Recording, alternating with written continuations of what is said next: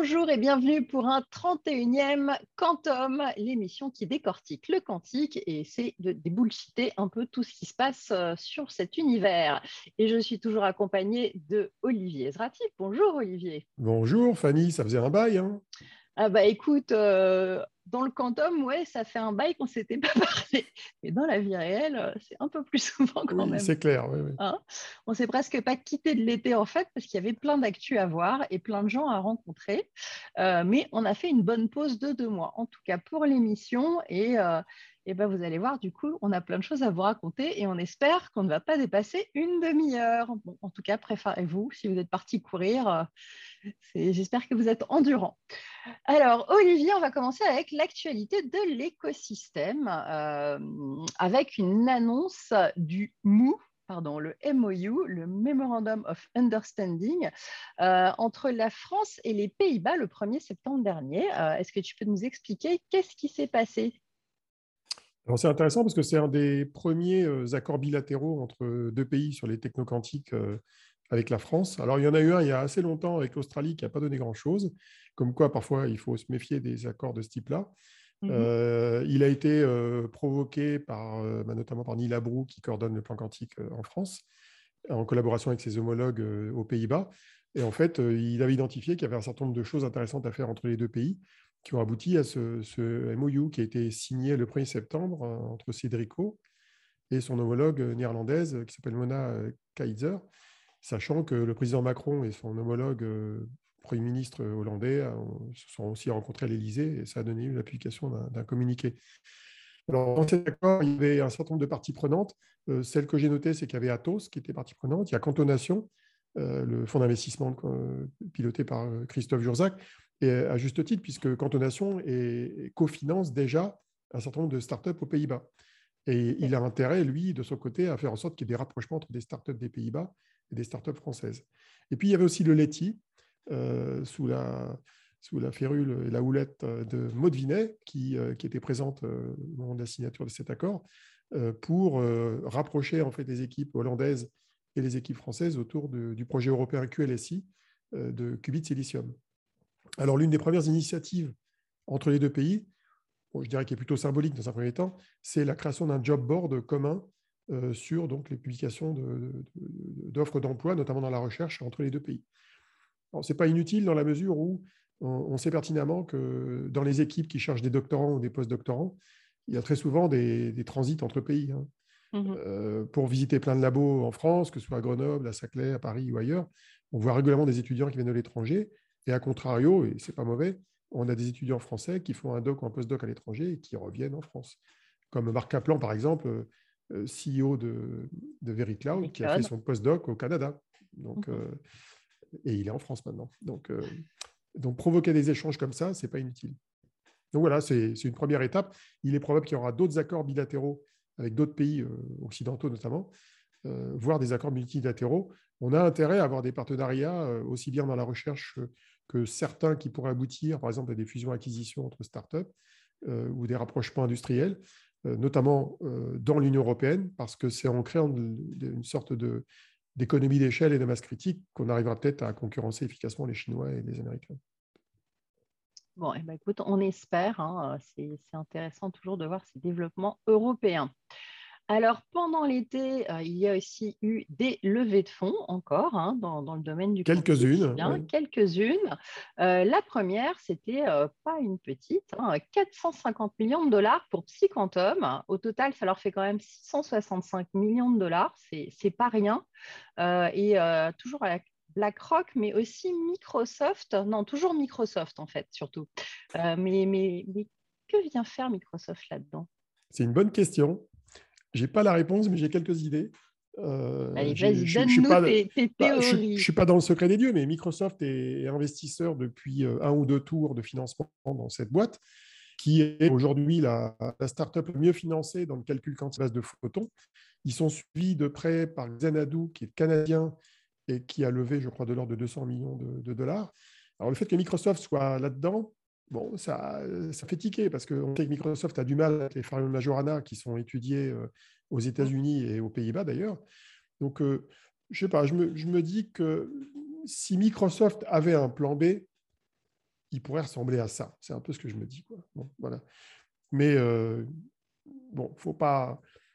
Peut-être. faut pas vendre la potence avant de l'avoir vu. Euh, non, mais ça pourrait être une suite logique parce qu'on sait vraiment qu'il galère avec cette histoire de, de Farmion. Ah il va falloir qu'ils trouvent quand même une sortie s'ils veulent vraiment avoir un. Alors, ce d'autant plus qu'un grand nombre des gros acteurs du marché ont des plans B. Euh, IBM, qui est sur le Supra, au niveau des qubits, ils ont, on sait, notamment à Zurich, un plan B sur le silicium. Et ils, étudient d'ailleurs aussi la matière topologique et les fermions de Majorana. Google n'a pas de plan B, à ma connaissance, en tout cas connu, euh, même s'il faut considérer que le plan actuel de Google est un plan B d'un plan précédent. Puisque au départ, Google voulait faire du quantum annealing à la mode D-Wave. Et quand ils ont embauché John Martinis en 2014, petit à petit, c'est devenu du bit euh, classique avec des ports quantiques.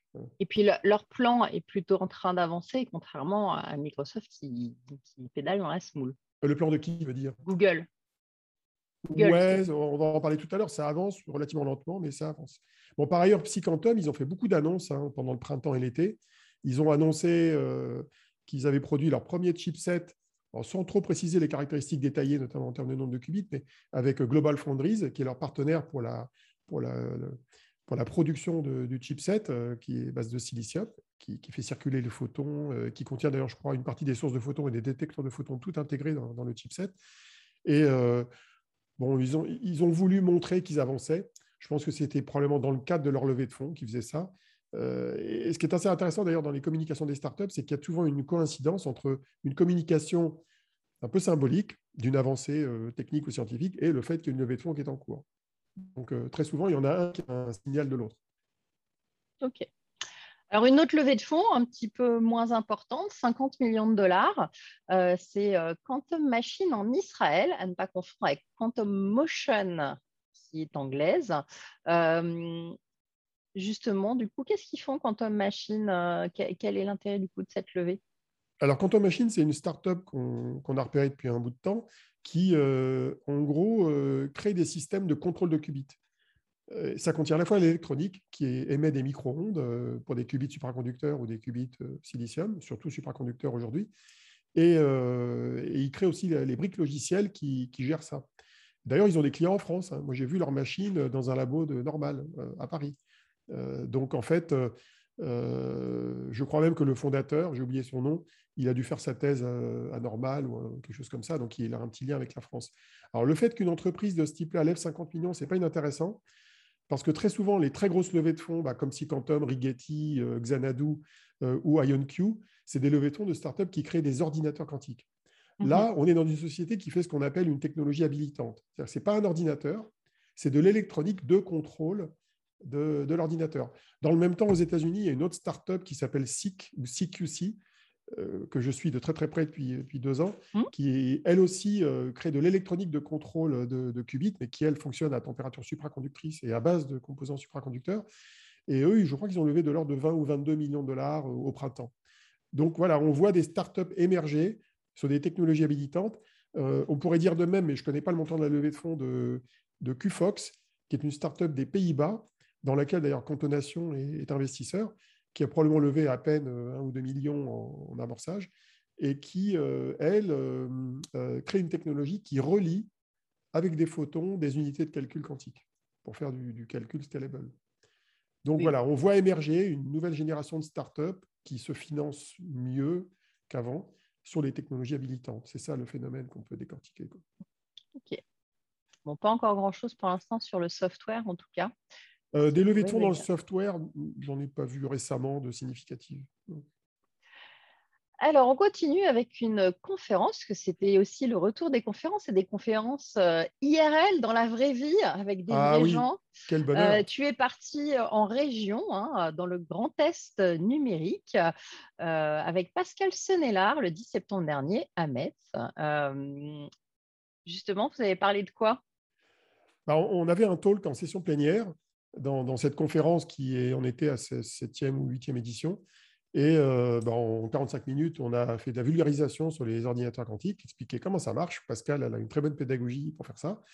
Euh, et on a expliqué à quoi ça servait, quels étaient un petit peu les enjeux, euh, et surtout pour mettre en lumière le fait qu'il était intéressant pour les entreprises de toute taille de s'intéresser aux technologies quantiques, Et d'ailleurs, pas qu'au calcul. On a évoqué aussi le cas des capteurs quantiques et des télécommunications quantiques.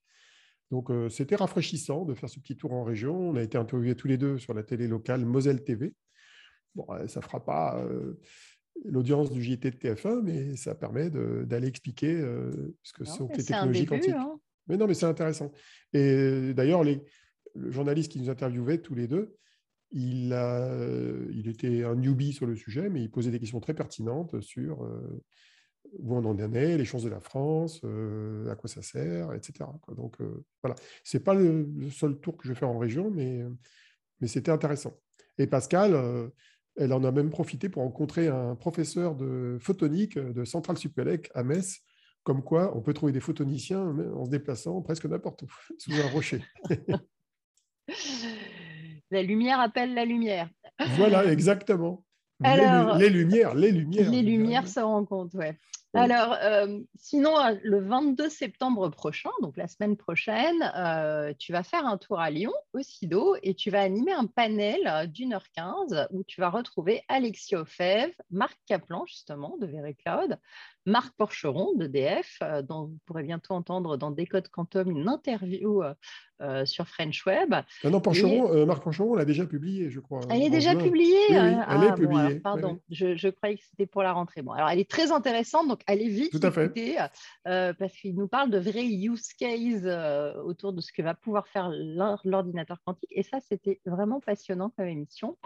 et donc là, vous allez donc au SIDO aborder d'une manière un petit peu différente le sujet du quantique sur la dimension énergétique, sociétale, télécommunication et sécurité et enfin, sur les sujets de la grande dans une grande entreprise, c'est large. Hein ça, C'est large, mais en fait, ça permet d'éviter le, côté un peu marronnier des conférences sur le quantique, parce que quand tu fais une conférence sur le quantique aujourd'hui dans une conférence généraliste, le CIDO, il faut rappeler, c'est un salon qui parle d'objets connectés, d'IA et de robotique, hein, qui existe depuis pas mal d'années à Lyon et qui d'ailleurs va être décliné à Paris, je crois, en novembre.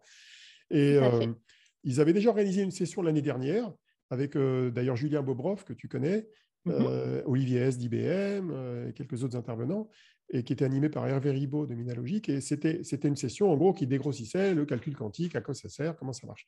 Là, on va éviter de revenir là-dessus, et on va essayer de traiter justement des sujets que tu évoquais, qui sont rarement traités correctement. Il y a une question qu'on nous, pose tout le temps dans les conférences, c'est mais alors ces ordinateurs quantiques avec leur gros cryostat et leur frigo, est-ce que ce sont des gouffres d'énergie beaucoup. Ah bah, Alexia Ofer, qui, s'est très intéressée à la question parce que c'est une thermodynamicienne et qui s'intéresse à l'énergétique du calcul, bah, répondra à ces questions-là. Elle répondra aussi à des questions sur les enjeux sociétaux du quantique parce que comme on voit euh, le hype, comme on dit, euh, se développer autour du quantique, tout le monde en parle, tous les pays ont leur plan. Bah, quelles sont les conséquences de l'usage de ces technologies-là sur la société et euh, comment on peut faire de l'innovation responsable dans ce domaine-là, comme la question se pose dans d'autres domaines, comme dans l'intelligence artificielle. Et puis les télécoms et la cryptographie, on n'en parle pas souvent non plus. Parce que quand on parle d'ordinateur quantique, on n'a plus le temps de parler télécom. Donc là, on va parler de télécom et de sécurité avec Marc Kaplan. Et puis enfin, euh, c'est rare, je trouve, en tout cas dans les grandes conférences de vulgarisation, on va donner la parole à un utilisateur, comme on dit, qui va nous expliquer ce qu'il fait concrètement euh, avec le calcul quantique, notamment dans son partenariat avec la startup Pascal. Donc voilà, c'est une manière d'aborder de manière un peu originale le, sujet. On a une heure et quart, ça permet de traiter correctement le sujet. On ne donne pas cinq minutes de parole à cinq intervenants. Euh, ils auront chacun le temps de s'exprimer correctement. Voilà. Nouveau format. En tout cas, ça, ça va être intéressant. Ça devrait, ça devrait. Alors, autre sujet, hein, euh, il faut acculturer les nouvelles générations et donc euh, tu te lances dans un cursus de mineur sur l'informatique quantique à EPITA. Alors, tu vas être bien entouré. Hein, y a, Alors, je ne forme pas les mineurs, hein, attention. Non, c'est mineur d'ingénieur informatique. Donc, Ce qu'on appelle seras... mineur, c'est une, une, petite option. C'est une option de 36 heures euh, en cinquième année de l'EPITA. Voilà, mais donc c'est, mais c'est un premier pas puisque ça n'existait pas encore dans ce type d'école. Euh, et donc tu, tu, t'es entouré de David Herrera Marty, Eleni Diamanti, euh, Georges Husberger, Christophe Jurzac, et puis moi-même pour la dernière session. Oui, alors David, il est, au, il est au LIST, il va parler de logiciels. Eleni, qui est au, au LIPSIS CNRS, à Paris, elle parlera de télécom et de cryptographie. Et Georges, qui est chez IBM, il parlera d'usage et aussi de, plateformes de développement et de cloud. Et Christophe, il interviendra sur l'écosystème quantique, les startups. Alors, c'est pas la première formation de ce type-là. Il se trouve qu'on m'a proposé ça, je ne sais plus, c'était fin juin ou début juillet. c'est la première formation dans ce type d'école, comme EPITA. Oui et non, parce qu'il y a déjà des tentatives de faire ça, je crois, à l'ECE. Il, il, y a quelques autres écoles d'ingénieurs privés qui sont lancées aussi. Euh, il y a un appel d'air, c'est clair, ça fait quand même un, an, deux ans que tout le monde parle du quantique. Il est normal que les écoles d'ingénieurs euh, se lancent là-dessus. D'ailleurs, en parallèle, par exemple, la, formation qui avait été lancée euh, par Pascal Senelard, Jean-François Roch, avec Alain Aspect, Philippe Grangier et d'autres intervenants à l'Université Paris-Saclay, qui s'appelle Artec. Elle avait sept élèves l'année dernière, elle en a le triple cette année. Donc c'est intéressant de voir que ça C'est une sorte de master intermédiaire entre des gens qui ont fait euh, des débuts d'études scientifiques dans des domaines différents, qui veulent, sur un an, avec euh, moitié cours, moitié stage, euh, s'approprier des technologies quantiques pour après éventuellement faire une spécialisation, voire un doctorat. Et donc, c'est intéressant de voir la montée en puissance d'une formation comme ça. il faut savoir qu'il y a d'autres formations très intéressantes en dernière année à Télécom Paris, où ton fils euh, officie en deuxième année, je me rappelle, hein. euh, tu, as, euh, tu as comme ça beaucoup, beaucoup d'écoles et d'universités qui, qui, lancent des cursus. Et ce qui est important, c'est d'avoir des cursus qui ne sont pas que physiques, mais qui sont physiques et informatiques. Je pense que tu ne peux pas faire de l'informatique si tu ne connais pas un peu la physique quand même. C'est ce que je fais à l'EPITA, hein, je vais parler de mmh physique quand même. Mais il, faut, il faut coupler les deux correctement pour, parce qu'en en fait, dans les années qui viennent, on aura besoin de plus d'informaticiens que de physiciens en, en, masse. On aura besoin de plus de physiciens quand même en volume, parce qu'il y aura de plus en plus d'appels d'air de ce côté-là, mais en masse, en, euh, pourcentage, on aura besoin de, plus d'informaticiens, de gens qui font du logiciel. Donc, il va falloir de plus en plus de double cursus avec des gens qui ont euh, une connaissance d'un au moins d'un peu de l'autre pour pouvoir bien communiquer et fonctionner ensemble. Euh, et on voit hein, dans plein, plein de domaines que ces doubles cursus sont en train de se développer. De plus en plus d'universités proposent euh, des doubles licences et, euh, et les grandes écoles aussi. D'ailleurs, je peux lancer un appel au peuple. Hein, si jamais vous lancez un cursus, prévenez-moi. décrivez-moi le cursus, les enseignants, etc. Parce que j'essaie d'en faire un petit inventaire pour savoir un petit peu où on en est en France. J'ai un slide un peu type que j'utilise dans mes conférences où je puisse bien référencer euh, et bien montrer tout, tout, ce qui existe pour, euh, pour que tous nos jeunes euh, sachent qu'ils ont le choix quand même. Mais il y a un gros trou dans la raquette dans, dans l'histoire, c'est la formation continue. moi, je, donne des, je fais des séminaires d'une journée au CEA et à Capgemini. Il n'y a mhm. pas énormément de demandes hein, pour l'instant encore. Il y a quelques premiers cursus qui ont été lancés de sensibilisation, mais ce n'est pas encore mature. Or, il est probable que dans les années qui viennent, on aura besoin de former des cadres existants, des informaticiens qui sont en poste, en SS2I ou ailleurs, quoi. en ESN, il faut dire. Donc, euh, euh, la formation continue, la formation continue on va dire que euh, c'est le trou dans la raquette qu'il faut combler. J'espère qu'il y aura des initiatives de ce côté-là, qui peuvent être montées d'ailleurs par des écoles d'ingénieurs dans leurs équipes de formation continue, hein, potentiellement. Ok, ok. Bon, Dernière chose majeure, hein, euh, des gens l'attendent comme le Messie euh, pour avoir les dernières news, euh, c'est la sortie de ton livre, la mise à jour de ton livre sur le quantique, mais en anglais, in English. Yes, euh, et donc, On passe, on passe euh, donc tu es en train de le terminer, il est, en relecture, mais, euh, mais les près de 800 pages. voilà, 792 pages. sont écrites et traduites. beaucoup de pas que de la traduction. Hein. Attends, c'est pas, que, de la traduction, non, non, c'est voilà, qu'il y a eu un upgrade de tous les chapitres en plus de la traduction, donc ça a pris quoi, une centaine, plus d'une centaine de pages là Oui, parce que j'étais à 684 et là je suis presque à 800. Euh, sachant que j'ai enlevé plein de choses de la version d'avant parce que j'ai essayé de défranciser un peu le bouquin, euh, au sens où. Oui, et que tu es plus pipelette en français qu'en anglais, c'est ça? Non, c'est pas ça. C'est que j'évoquais beaucoup d'aspects de l'écosystème français qui n'ont pas de sens à être évoqués dans le cadre d'un livre international. Donc, euh, il y a beaucoup de détails sur la France. Enfin, quand je dis beaucoup, quelques pages, mais quelques pages de détails sur la France que j'ai retirés. J'ai aussi retiré toutes les références à des contenus en français. Mmh j'écris en anglais, donc j'écris pour un public anglophone. Donc, je n'ai conservé, y compris de sources françaises, que les ressources qui étaient elles-mêmes en anglais. Alors, j'en ai pas enlevé énormément, mais j'en ai dû en enlever 10 ou 15% Donc, des, des, vidéos en français, des, conférences en français, des, euh, euh, des, articles, même scientifiques, de vulgarisation en français, je les ai supprimés. Oui, mais alors tu ne devrais pas laisser un addendum pour justement les gens qui sont francophones, qui vont lire en anglais, qui n'auront plus de version française updatée, parce que c'est un des défauts du truc, c'est que du coup, bah, ne sera plus qu'en anglais. Le problème de la langue dans, quand tu écris un bouquin, c'est que c'est pendu ou fusillé. Quoi. Donc, euh, euh, il y a plein de gens qui m'ont reproché de ne pas le faire en anglais. D'ailleurs, euh, c'était vrai pour d'autres livres que je pouvais produire. Ah, maintenant, quand tu fais en anglais, bah, tu as des avantages et des inconvénients. L'avantage, c'est que tu as une audience qui est plus large. L'inconvénient, c'est que les Français, ils trouvent moins leur compte. Euh, il y a un autre avantage, et je pense que c'était la bonne période pour le faire en anglais, c'est que un bouquin comme ça, ça devient presque un outil d'influence. C'est-à-dire que c'est un moyen aussi de mettre en avant de manière implicite, voire même assez explicite, les chercheurs français, les chercheurs européens, pour essayer de faire un peu contrepoids. Euh, il y a l'omniprésence des Chinois et des Américains dans le domaine. Mmh Donc, euh, ça sert aussi à ça. ça sert aussi à, à confronter des pédagogies. Parce que dans ce livre, je teste plein de choses je teste des explications. Dans certains cas, je me prends des volets de bois vert, hein, ça peut arriver. Je teste des schémas nouveaux, des pédagogies nouvelles. Et le fait de les confronter à un public international, bah, c'est un moyen de s'améliorer aussi. Si tu es confronté uniquement à un public francophone, tu ne t'améliores pas autant que si tu te confrontes à un public international. Donc, moi, je ne sais pas ce que ça va donner, ce bouquin. C'est la grande inconnue. Je ne sais pas ce que, je vais devenir consultant international euh, tout d'un coup sur le quantique ou pas. Est-ce que j'aurai des, feedbacks euh, critiques ou positifs euh, comme ça? On verra. Mais il y a suffisamment d'originalité dans le livre. Je, pense que, les, vu le nombre de fans que tu as dans, dans, dans, le domaine scientifique euh, français, et vu qu'ils travaillent tous à l'international, la recommandation ne devrait pas être euh, trop se poser problème. Mais moi, je serais pour quand même laisser à la fin du bouquin les, les, Ou un addendum, alors, un addendum. Oui, c'est ce bah, que je te disais, un addendum. On en reparlera en dehors de cette émission parce que nous avons encore d'actualité. C'est un mm. débat à faire hors antenne, mais qui me paraît très important. N'hésitez pas à commenter et à donner votre avis à Olivier. Faut-il laisser les contenus français à la fin du livre?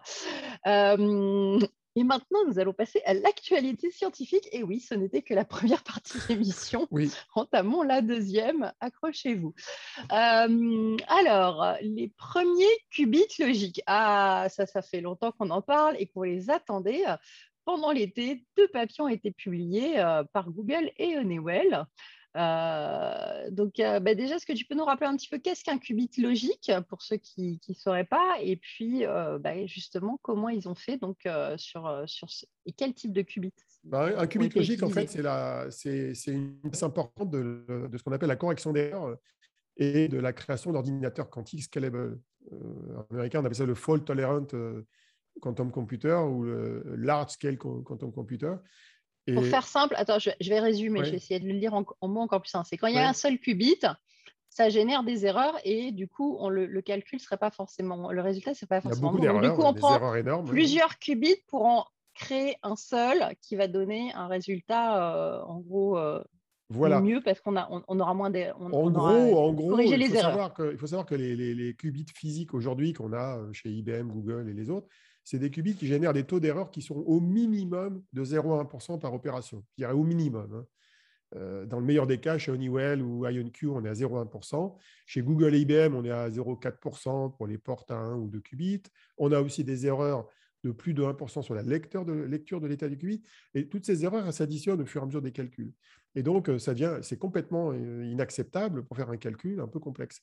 Donc, euh, la solution qui a été trouvée depuis plus de 20 ans par les, algorithmiciens et les ingénieurs et les, chercheurs, c'est de créer des qubits dits logiques qui rassemblent plusieurs qubits physiques avec des techniques de correction d'erreurs qui passent par de l'intrication entre des qubits, euh, de la lecture, de la correction, et euh, qui, qui ont un overhead, en français, hein, dans le texte, qui ont un overhead extrêmement important. Parce que, par exemple, si, si on regarde comment on corrige les erreurs sur les télécoms classiques aujourd'hui, on a ce qu'on appelle les bits de parité.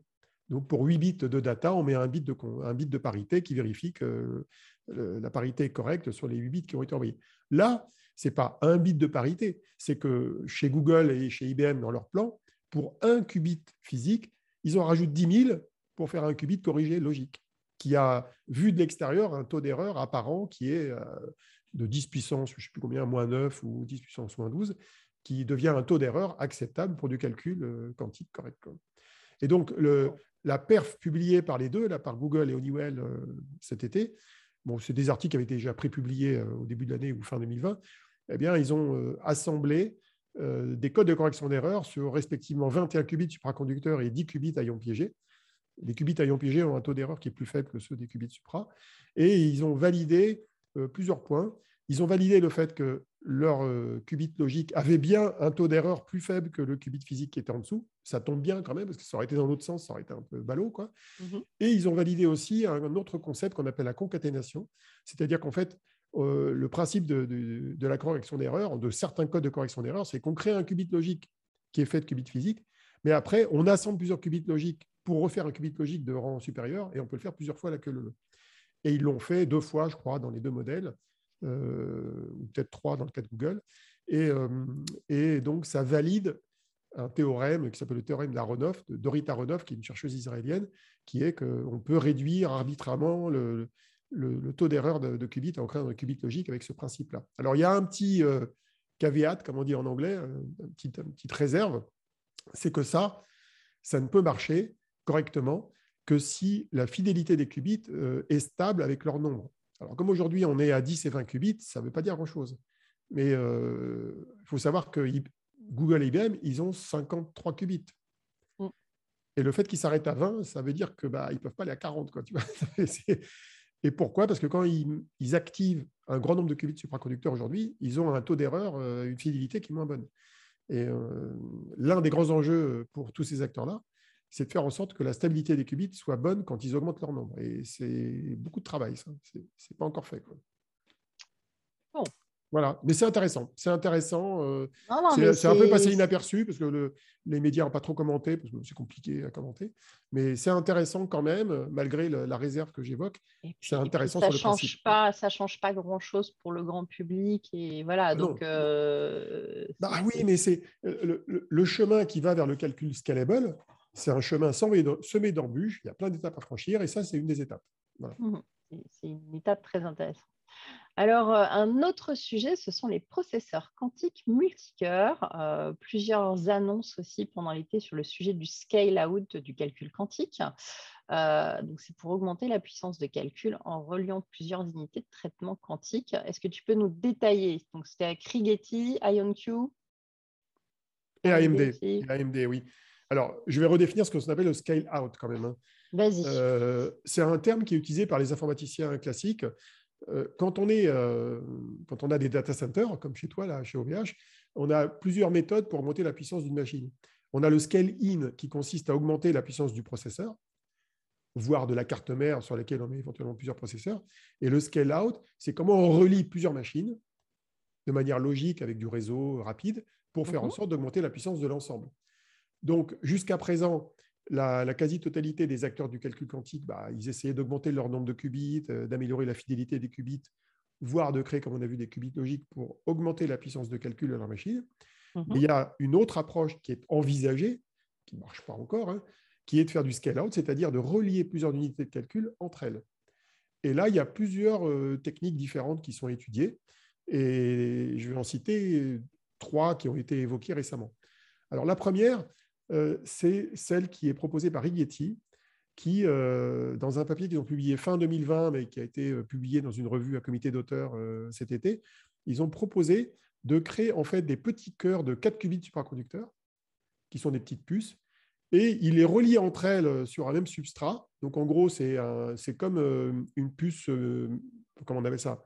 Un package multipuce ils relient les puces entre elles avec des, câbles, enfin, des, je, vais simplifier un peu le, propos, et euh, grâce à ça, ils sont capables d'augmenter la puissance de leur calculateur quantique avec une puce multicœur, en fait.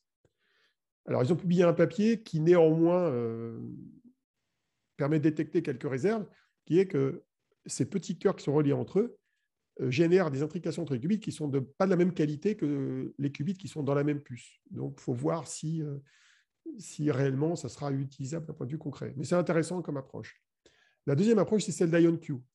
IonQ, ils ont choisi une approche qui est assez voisine, assez voisine, et ils en ont annoncé une autre d'ailleurs pendant leur, leur, financement là, pendant le printemps. Mhm. Ils ont une approche voisine avec leurs ions piégés qui consiste en fait, alors leurs ions piégés chez Honeywell, ils sont gérés par grappe de 16. Et il faut savoir que quand ils ont 16... IonQ. IonQ, oui, qui font des ions piégés, qui est américain qui est issu de l'Université de Maryland.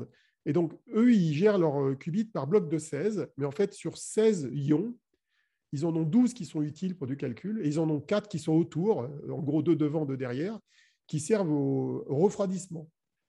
Donc, ils servent à la physique de contrôle des, qubits. Mhm. Et alors, ce qu'ils ont décidé de faire, c'est que dans une puce unique, où ils mettent comme ça des, des, grappes de 16 qubits, ils en mettent, je crois, deux ou quatre grappes qui sont séparées. Euh, donc, elles sont un peu en, rang d'oignon, mais séparées. Donc, ils peuvent faire du calcul comme ça séparément sur les, les quatre grappes de, de 16 qubits.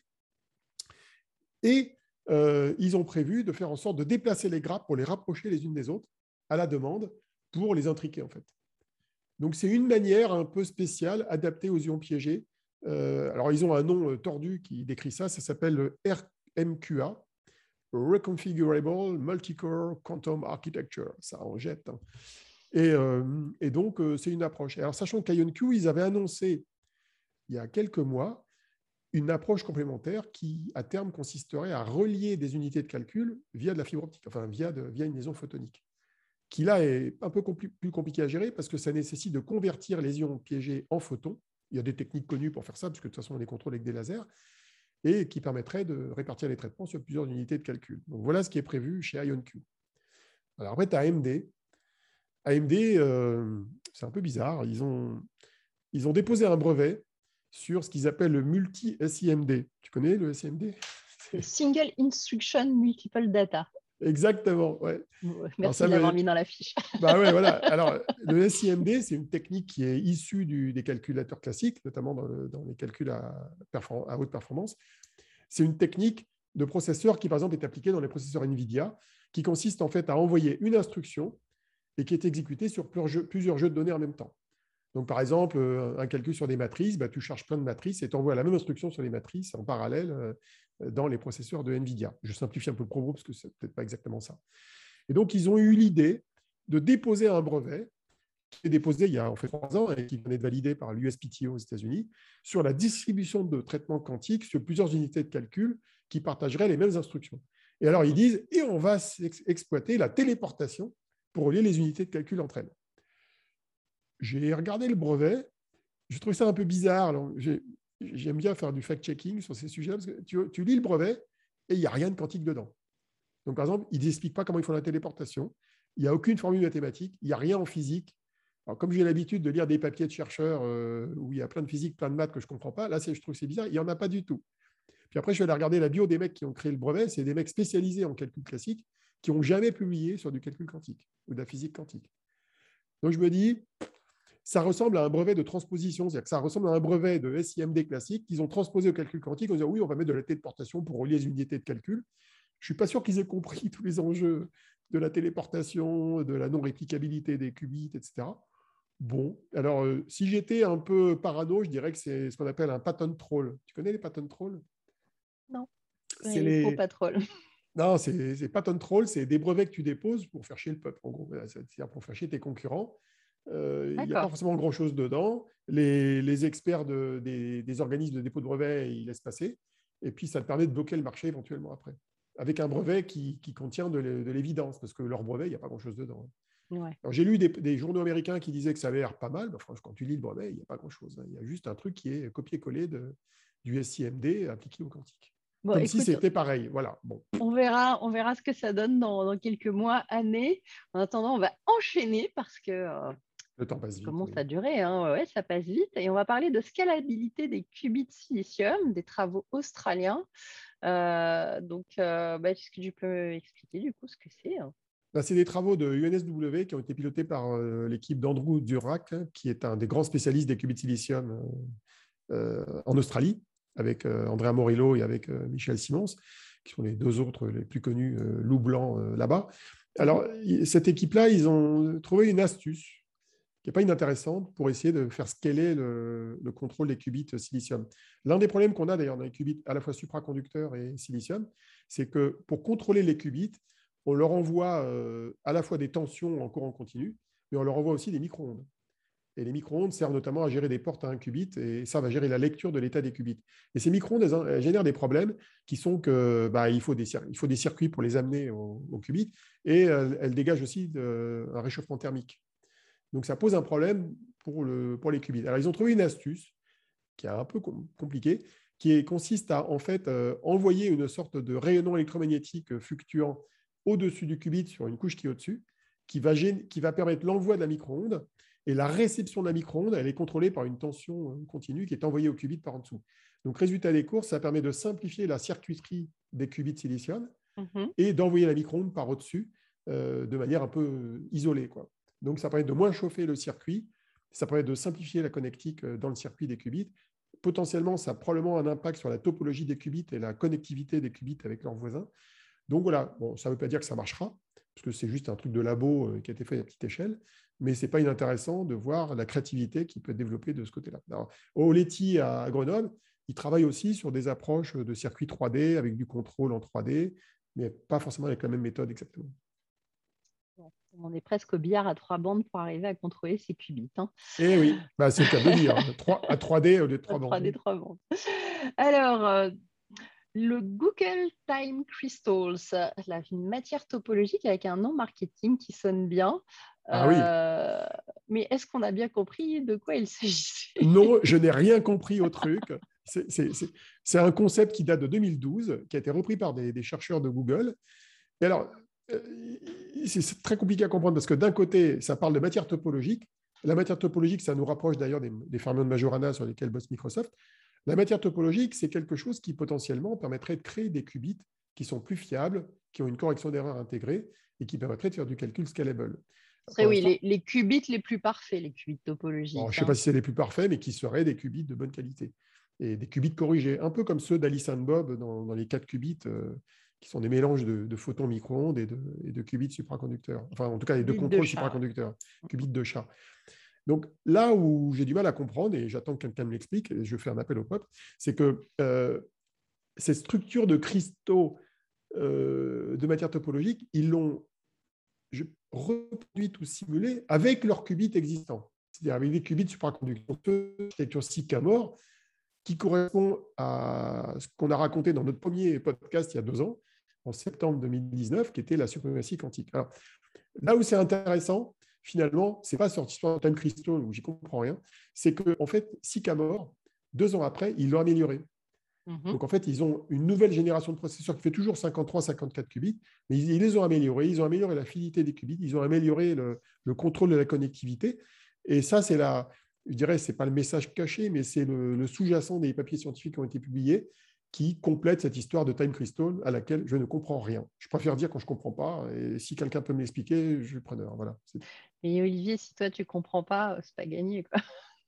Bah, euh, tu sais, en général, en général tu, comprends, tu comprends soit parce que tu as déjà compris un truc équivalent par le passé, soit parce que tu as la chance de tomber sur quelqu'un qui t'explique euh, et qui lui-même a eu le temps de, de comprendre. Pour l'instant, je suis tombé sur personne pour m'expliquer, donc euh, j'attends. Mais je l'aurai, je l'aurai.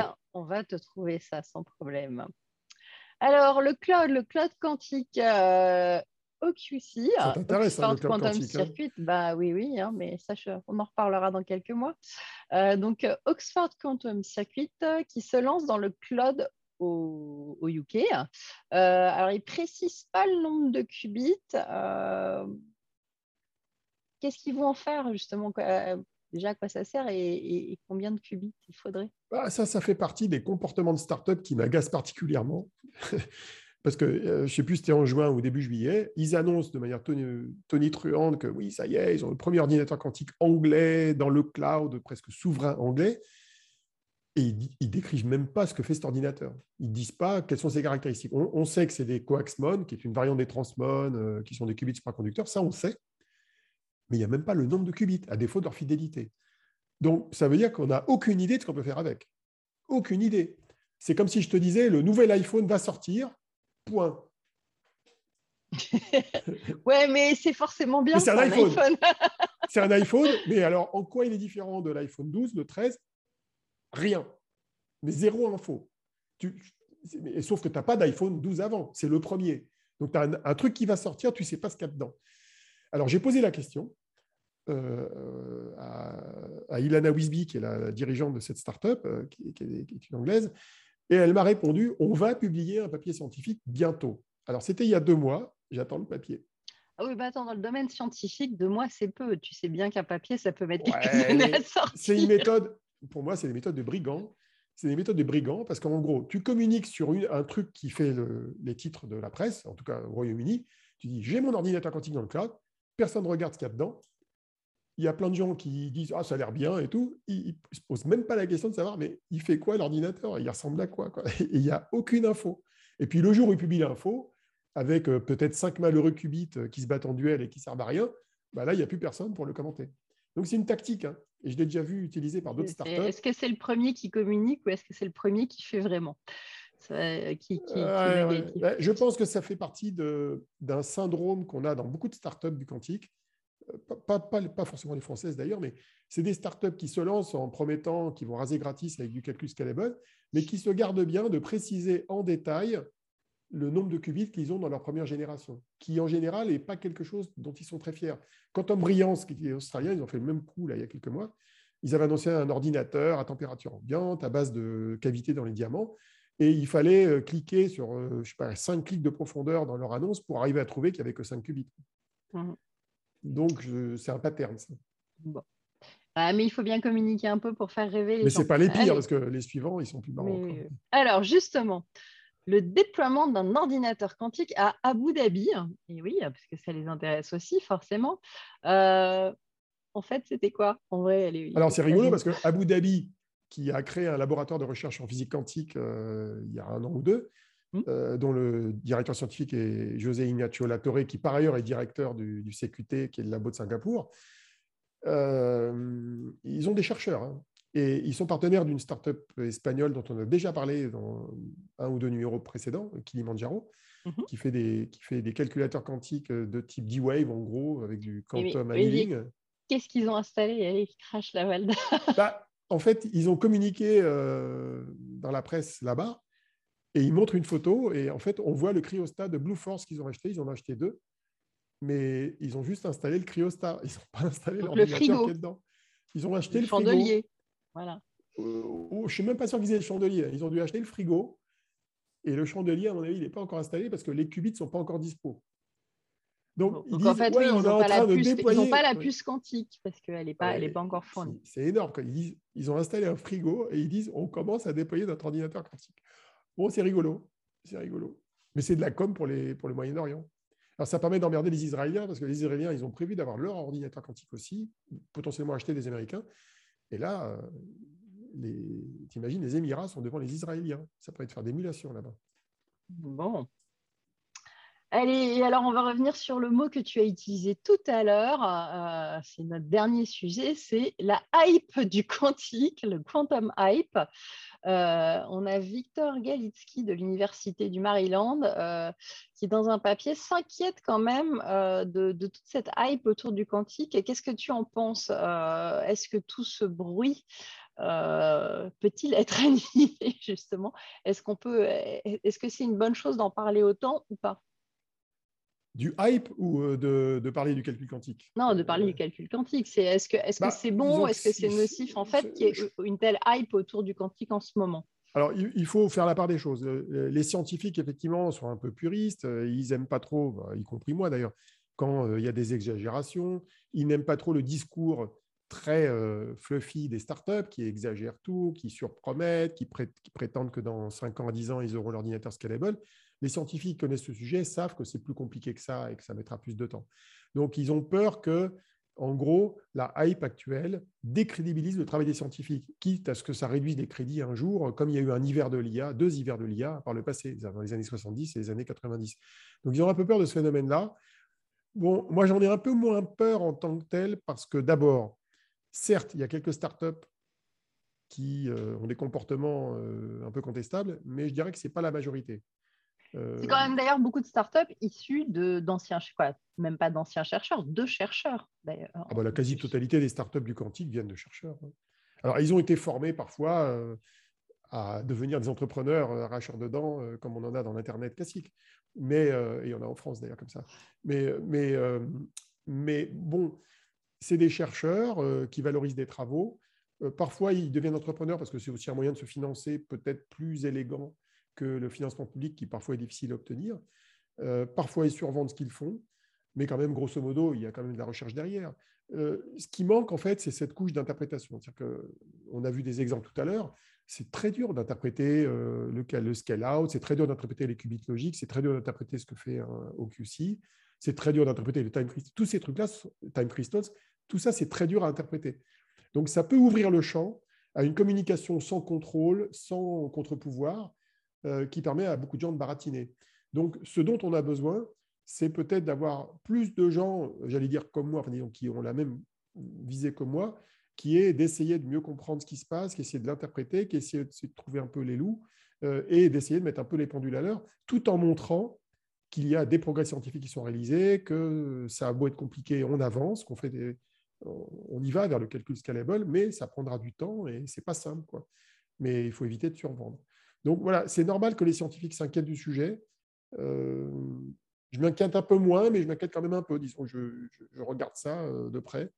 Euh, et nous deux, bah, c'est ce qu'on fait. On essaye de, disons, d'avoir une communication qui soit la plus objective. Ah l'objectivité, ça n'existe pas réellement, mais disons honnête, bien documenté, qui fait la part des choses entre le, le, hype justement et la réalité technique de ce qui est derrière.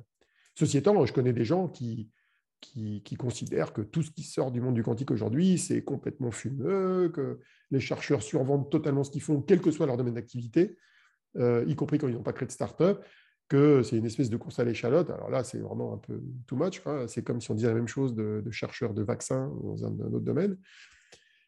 Non, il y a des scientifiques sérieux dans le domaine, c'est des sujets compliqués, c'est des sujets difficiles à vulgariser, euh, mais il y a de la vraie recherche. La physique quantique, euh, une des manières d'expliquer aux gens que la physique quantique euh, n'est pas de la hype, c'est de rappeler que toutes les technologies numériques d'aujourd'hui relèvent de la physique quantique, mais la physique quantique de la première génération.